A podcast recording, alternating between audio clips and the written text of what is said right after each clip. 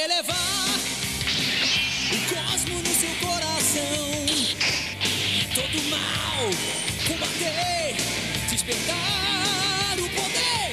Sua constelação sempre irá te proteger.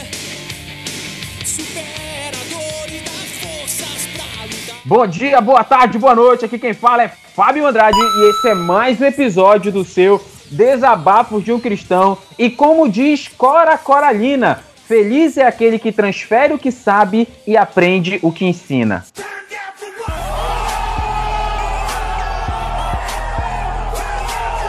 Mano, tu vai ficar nessa, nessa vibe filosofeira até quando? Ah, meu amigo, eu tô aqui elevando o nível deste podcast, desta bagaça. E aí, meu povo? Aqui quem fala é Pedro Andrade e aqui o negócio vai ser Fala que eu te escuto hoje. Tu faz todo, tu, tu faz uma crítica ao meu comentário cult intelectual pra te Mas falar eu- é isso aí, mano. Mas eu tô aqui pra ser o alívio cômico, mano. Não tenho obrigação de ser bacana, tu que tem. louco, mano. Que que é o host? o alívio cômico era o Bones, só que Deus Ah, levou o né? Bones. Deus levou o bote. Oh my god! They killed Kenny! You bastard! Deus levou aquele pilantra. É, se você, se você que tá ouvindo a gente lembra do Bones, é do tempo que o Bones ainda gravava com a gente, escreve nos comentários aí desse episódio, por favor. Hoje nós vamos, é, é, vamos falar sobre o seguinte: será que Deus responde às nossas atitudes? Será que aquilo que fazemos pode de alguma forma gerar alguma alteração no plano de Deus? Será, Pedro, que você pode mudar os planos de Deus, Pedro? I believe I can fly. I believe I can touch the Vamos ser sensacionalistas? Será que você consegue, Pedro? Não, não pode. Vamos lá, acabou o episódio, próximo. Eu como um bom eu, é, eu como um bom calvinista, eu vou debater isso com você, Pedro, e com você ouvinte da banca. Certo, mano?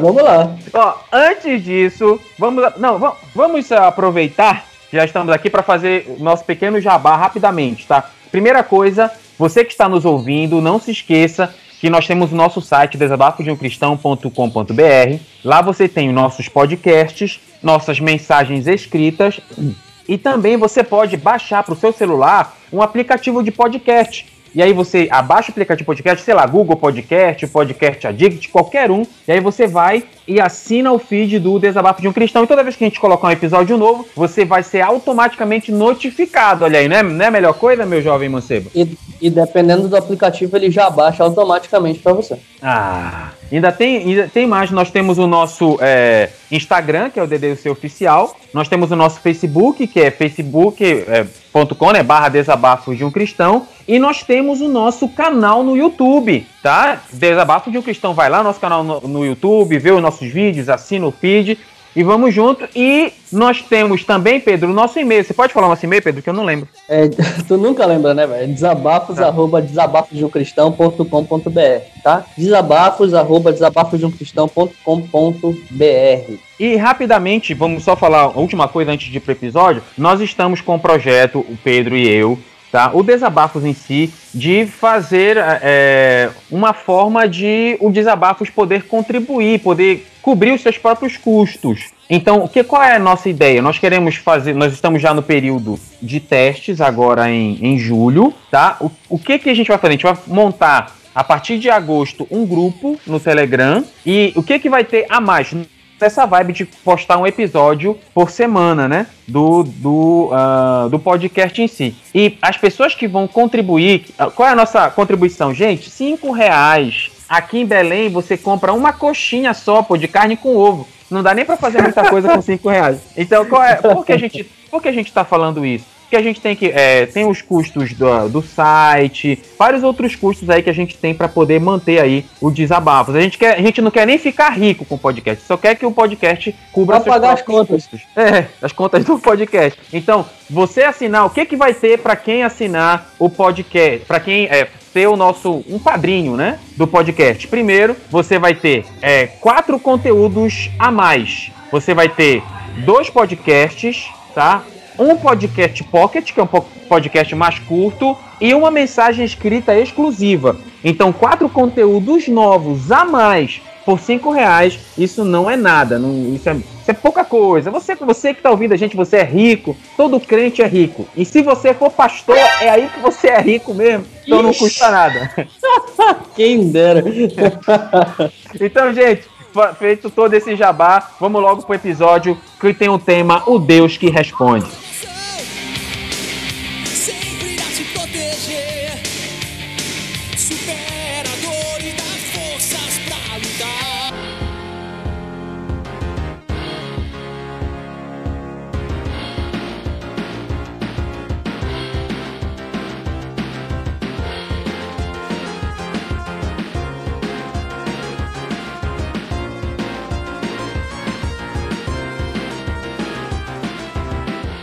Ouvinte do DDC, abra sua Bíblia em Gênesis capítulo 35, vamos ver do verso 1 a 15. Rapaz, é só a gente gravar que é carro som passa, é chuveiro que liga, é todos os espíritos zombeteiros deste país. Vamos, vamos lá. Então bora.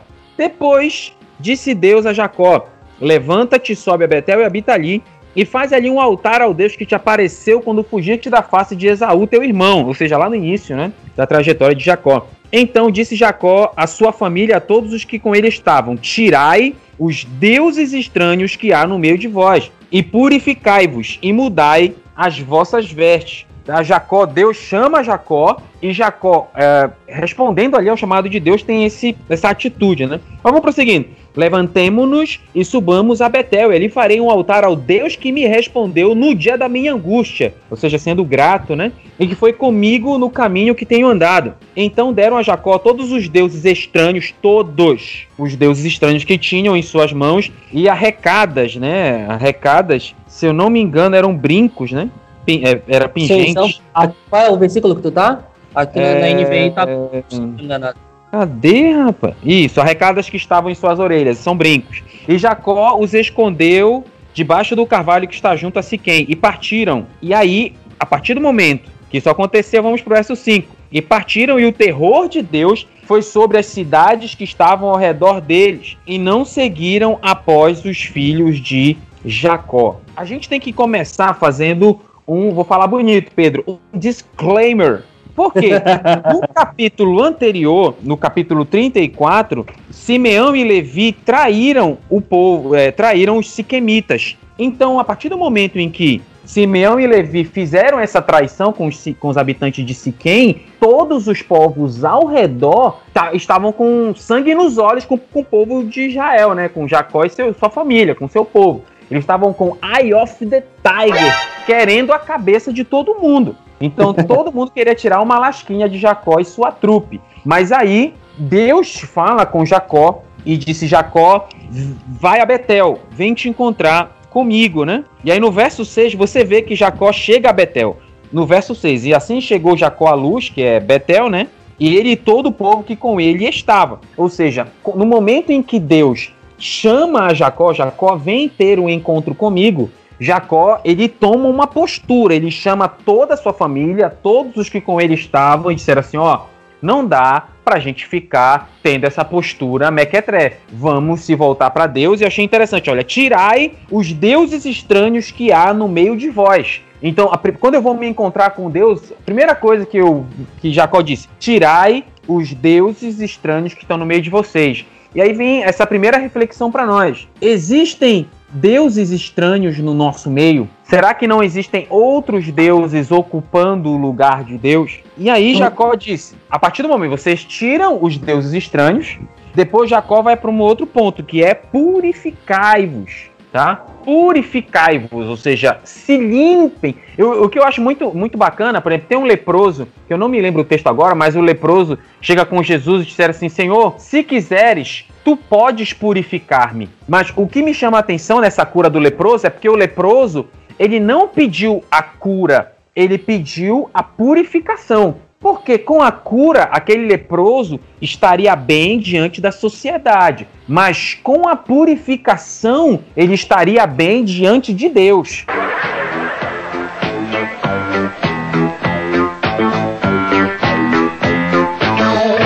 Então, a purificação. E, e engraçado que a partir do momento que aquele leproso ele foi purificado, ele também foi curado. Então Jacó, Jacó disse: tirem os deuses estranhos e purificai-vos.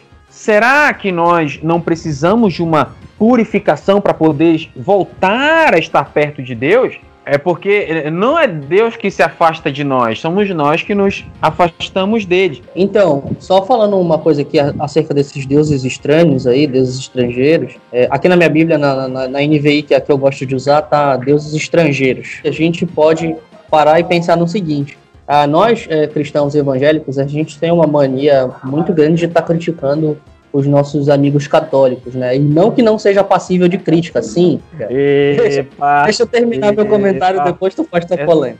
Tá, tudo bem, desculpa. Vai lá. Então. Uns tem... pontos, né, meu jovem? Assim tem... como eles também têm muitos é, pontos pra criticar, né? Perfeito. Tem um, um, bispo católico, se eu não estou enganado, que eu vi uma vez falando que nós cristãos evangélicos e os católicos, a gente pode se unir é, em luta daquilo que é de, de, de, de como é que se diz, de bem comum para a fé cristã de forma geral, mas quando a gente afunda um pouco mais nas bases da fé, nós somos perfeitamente irreconciliáveis, ele fala. E eu concordo plenamente com ele, nós realmente somos irreconciliáveis nesse caso. Mas, em relação a isso aqui, o que eu estava falando é, será que essa nossa crítica tão grande aos católicos em relação aos seus ídolos e às suas imagens e tudo, será que a gente não tem que voltar essa crítica para nós mesmos às vezes? Porque um pedaço de, de, de, de barro, de madeira que é tornado numa, numa imagem para ser adorado, idolatrado, ou como eles gostam de dizer, venerado, que para mim dá na mesma coisa, mas para eles é diferente. Mas será que isso é diferente do, da mãe que tem o seu filho acima da, da, do, do, do, próprio Deus e que idolatra o filho como se fosse um, um ídolo, assim, de, de, uma maneira tão pesada, tão grande, que às vezes ela esquece da obra de Deus? Será que isso é diferente daquele cara que é viciado em trabalho e que trabalha como se não houvesse amanhã e idolatra o seu trabalho? Será que isso é diferente daquele crente que, que só busca o, o, dinheiro de todas as maneiras e, e acaba se, se, achegando até a própria teologia da prosperidade só porque isso pode lhe fazer, de alguma maneira, ganhar alguma coisa, como se realmente fosse lhe fazer? Será que tudo isso é diferente dos ídolos católicos que eles têm? Será que é? Sinceramente, eu acho que não.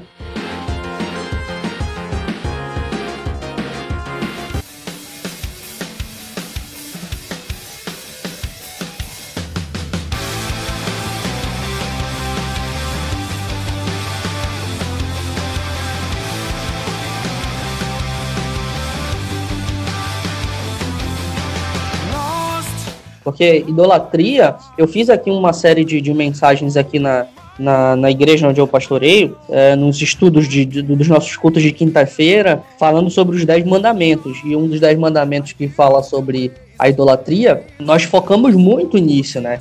Idolatria é muito mais do que simplesmente você construir imagens ou não, mas é você colocar algo no lugar de Deus. Se algo toma o lugar de Deus na sua vida, você está cometendo o pecado da idolatria. E isso pode ser qualquer coisa, qualquer coisa, do trabalho à sua família. E às vezes, tem uma coisa que, que, que talvez seja até estranho, o que eu vou falar agora, mas é muito interessante análise daquela série Deuses Americanos, uh, do que tem na, na, na, na Amazon Prime. Inclusive, eu tenho muita vontade de assinar a Amazon Prime só para ver essa série. Mas uh, o que acontece?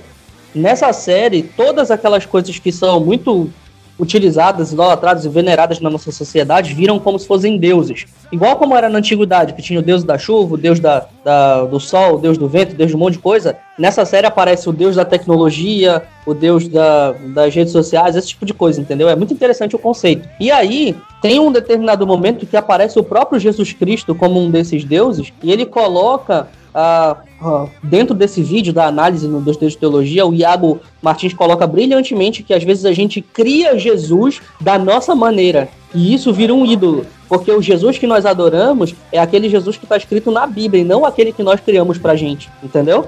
Esse é o foco. E aí, okay. Será que nós cristãos nunca fazemos isso? Colocamos alguma coisa na frente de Deus, esses deuses estrangeiros, será que a gente não tem que tirar isso da nossa vida? Quantos deuses, eu sempre penso assim, né? Quantos deuses estranhos a gente não pode estar tá acalentando sem saber, né? Perfeito. Purificai-vos e mudai as vossas vestes. Veste. Ou seja, eu vou mudar as minhas vestes, a minha aparência, né? A partir do momento em que Jacó teve uma postura diante do chamado de Deus, ante ao chamado de Deus, Deus respondeu à postura de Jacó. Porque a partir do momento que Jacó fez tudo isso, e, e partiram, e o terror de Deus foi sobre as cidades que estavam ao redor deles. E não seguiram após os filhos de Jacó. A ideia dos caras era seguir a, a, a família de Jacó e matar todo mundo, os povos vizinhos. Mas a partir do momento em que eles tomaram uma atitude perante Deus, responderam ao chamado de Deus, Deus respondeu à atitude deles.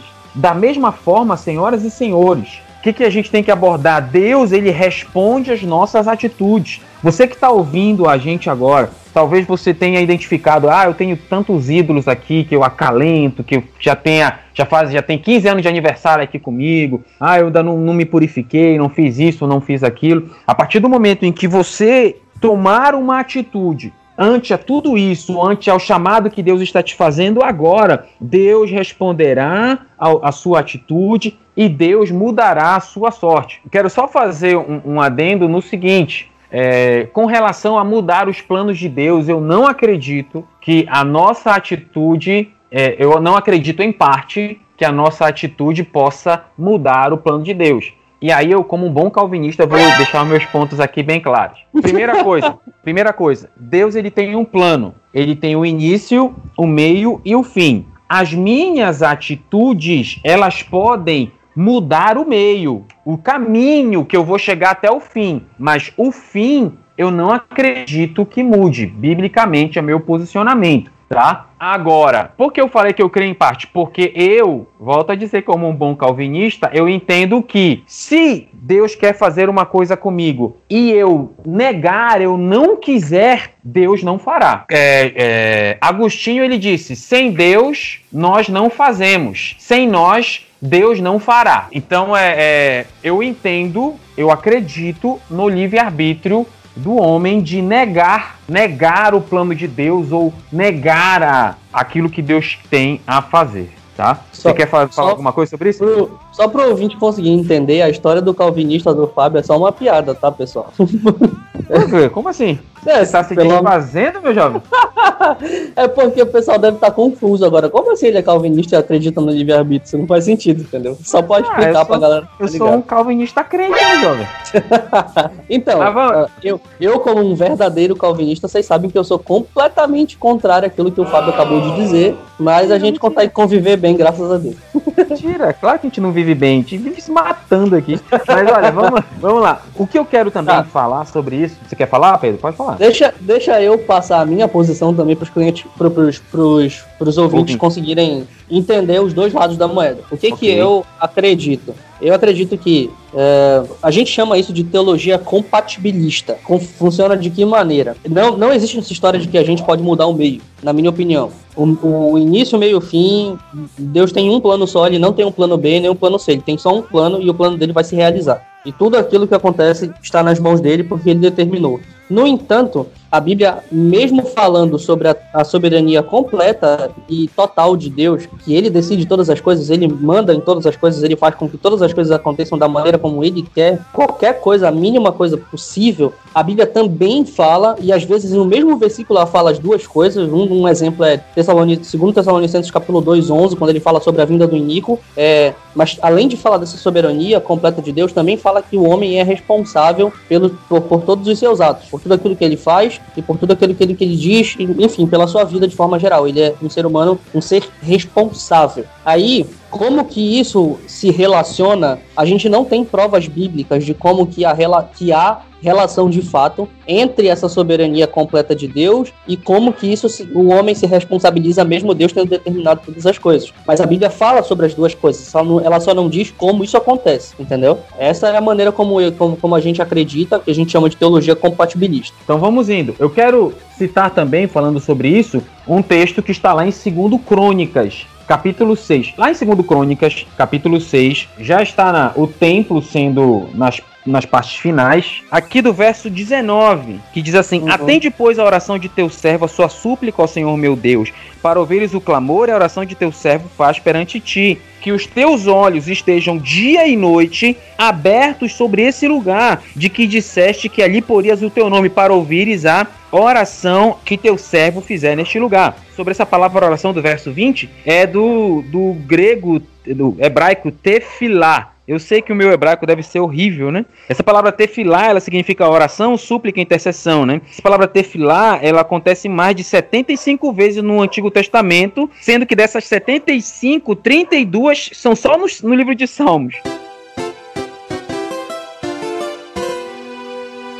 Né? Então, a, a, interessante que nessa referência tem um, tem um significado é, é, é, dado um significado especial essa oração feita no templo, né? Pois é, a ideia que Salomão pede e solicita é que é, e coloca que Deus vigia a, o templo de dia e de noite. Ainda tem mais dessa palavra tefilá vem a palavra tefilim, que é uma referência às fitas atadas, né, aos filactérios, que são atados ao, ao redor do braço de um judeu quando ele se prepara para o período de oração, né? Só fazendo essa, essa, essa curiosidade aí, né? E aí, prosseguindo no verso 21, ouve, pois, as súplicas de teu servo e do teu povo de Israel que se fizerem neste lugar. E aí, Salomão vai dizendo, Senhor, se o, se o teu povo pecar contra ti, se voltar contra ti, e aí ele vai falando, ele vai pedindo. E aí o interessante é que Salomão faz toda essa oração no capítulo 6 e no capítulo 7 Deus responde. Segundo Crônicas 7:14, 7:12, diz assim: "E apareceu o Senhor a Salomão e disse-lhe: Ouvi a tua oração e escolhi para mim este lugar para a casa de sacrifício. Se eu fechar os céus e não houver chuva, ou se ordenar aos gafanhotos que consumam a terra, ou se enviar a peste entre o meu povo, se o meu povo, que se chama pelo meu nome, se humilhar e orar e buscar a minha face, se converter dos seus maus caminhos, então eu os ouvirei dos céus, perdoarei os seus pecados, sararei a sua terra. Ou seja, Deus, ele está atento à oração do homem e ele responde à nossa oração. Eu não sei qual é a oração que você fez, mas eu quero deixar claro que o Deus que nós servimos, o Deus que você serve, é um Deus que ouve e é um Deus que atende a oração. Ainda que seja para dizer não para mim ou não para você, Deus é um Deus que não deixa nenhuma oração sem resposta. Ah, da mesma maneira como Deus ele, ele se coloca diante de nós, ouve o nosso, o nosso chamado, quando nós estamos em angústia e às vezes parece que ele não responde, às vezes há a necessidade de nós persistirmos, aí a gente volta, por exemplo, para o nosso último podcast, se você não escutou, escute, né? Que é a questão da perseverança, de você se manter sempre orando, orando e orando, porque ainda que você esteja pedindo algo, a oração é uma maneira de você manter relacionamento com Deus. Essa oração que se repete tantas vezes, como o Fábio falou, é, no, no, no Antigo Testamento, é uma maneira de você manter o seu relacionamento com Deus. Não há garantia nenhuma nenhuma de que, de que da maneira como você pedir a Deus e ele vai responder aquilo favoravelmente a você. Mas isso não significa que você precisa parar de orar nesse exato momento. Na verdade, é o, o, o reforço é completamente ao contrário. É que você continue de fato orando, porque nós precisamos orar, nós precisamos manter esse relacionamento com Deus. Deus não precisa do relacionamento conosco, mas nós precisamos nos relacionar com Ele. Que Ele é Deus, Ele é, é o Criador dos céus e da terra. Ele que que fez todas as coisas que nós vemos e ouvimos. E nós precisamos continuar e manter a nossa fé firme, crendo em Deus e sabendo que Ele é o Deus que responde às nossas orações, independente se positivo ou negativamente, mas Ele responde. Ok. Esse negativamente é no sentido de dizer não, viu? Só para deixar claro isso, que senão isso. sempre tem aí alguém que. Então fique com essa reflexão. Aqui quem fala é Fábio Andrade e Deus é o Deus que sempre responde. Aqui quem fala é Pedro Andrade e agora vocês entenderam por que, eu disse que você fala que eu te escuto lá no começo, né? ok. Então a gente se encontra no próximo, no próximo episódio. Muito obrigado e valeu!